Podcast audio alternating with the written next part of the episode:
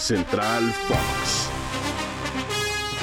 Muy buen día, un placer volverles a saludar a todos a través de este espacio en Spotify con información deportiva que solamente Fox Sports les puede brindar. Junto a Tony Valls, soy Ricardo García Ochoa, mi querido Tony, te saludo con mucho gusto, te doy un fuerte abrazo y hablemos de lo que está por ocurrir hoy y mañana en la tierra de los 10.000 lagos, en Minnesota, con la celebración de un choque de estrellas. Por una parte, lo mejor que brinda la MLS y por otra parte, representando a la Liga MX, siete jugadores de los zorros del Atlas, incluyendo y agregándole a su entrenador, Diego Coca, para esta celebración entre las dos ligas norteamericanas. ¿Cómo estás? Atlas y amigos, ¿no? Podemos decir, el, el equipo de la Liga MX, pero muy merecido, pues es el bicampeón. Claro. Eh, es un equipo que dominó, por supuesto, el año futbolístico 2021-2022, así que está bien que los rojinegros sean base de este equipo de estrellas.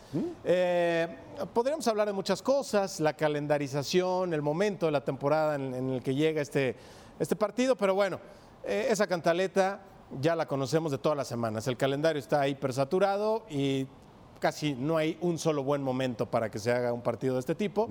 El Atlas, por ejemplo, pues va a jugar el clásico tapatío el fin de semana, ¿no? Así es. Así que tendrá ahí sus complicaciones, ya tiene sus jugadores lesionados, otros suspendidos.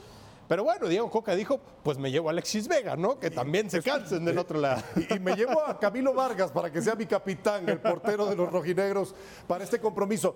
Eh, recordando que el año pasado terminó este encuentro empatado a un gol y por la vía de los penales fue como la MLS se llevó la victoria.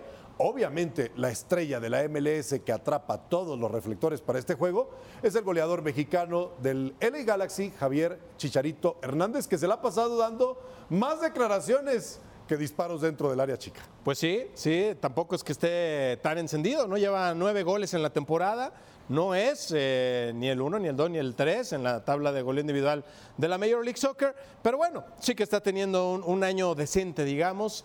Eh, como siempre se le cuestiona de la selección, aunque todo el mundo sabemos que no va a ir, Así es. pues se le sigue preguntando de la selección. Bueno, hay algunos necios que no, ¿eh? Y él está aferrado a que él está a la orden, que cuando lo llamen él va. sí, sí, sí. Así como yo, ya sabes dónde, dónde- Si me hablan, voy. Pero no me van a hablar. Esa es la realidad. Será Minnesota, decía yo hace un momento, la sede de este enfrentamiento, eh, bastante al norte de la Unión Americana, afortunadamente en una época eh, de, Sí, sí, digamos, no- climática no es en la que invierno no se- esto, sino- Exactamente, no hay que preocuparse por las inclemencias del tiempo.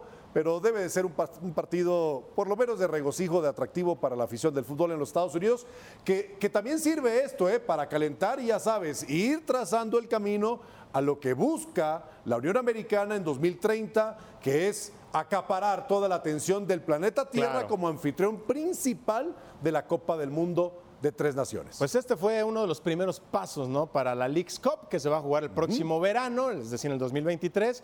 Y ahí sí, ahí sí va a ser un torneo eh, enorme para sacar dólares por doquier. Ya nos vamos, Ricardo García, Tony Valls. Gracias, denle like y suscríbanse a este podcast.